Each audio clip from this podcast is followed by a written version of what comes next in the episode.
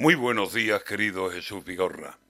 Perversos de Belarra y los animales. Día de los enamorados. Pero si de amor se habla, que sea de amor animal, que el otro está en horas bajas.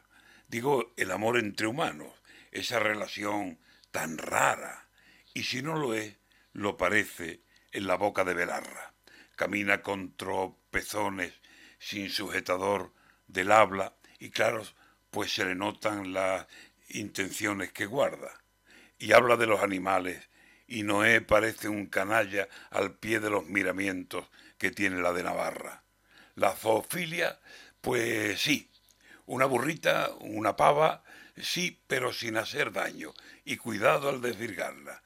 Y ahora le pregunto yo, porque la burra no habla, ¿cómo sé yo si la burra quiere por la retaguardia? ¿También el solo sí es sí?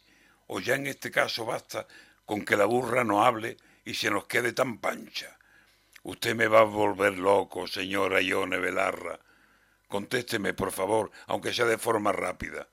¿Qué le parecen los viejos que mueren solos en casa? ¿O al ser humano no tienen los lujos de la animalia? Porque si a esto le suma lo que ha dicho de las ratas, que pagarán con dos años de cárcel si alguien la mata, no se le vaya a ocurrir venir un día a mi casa porque entre salamanquesa, hormigas, ratones, ratas y todo lo que no vuela, y algo peor, que se arrastra, no queda un animal vivo si me coge con la tranca. Porque claro, proponerle al roedor cosas raras, eh, digo asunto de zoofilia, no creo que lo aceptara. Además, está la burra, que éstas se encelan por nada, y después con el enfado puede volvernos la espalda.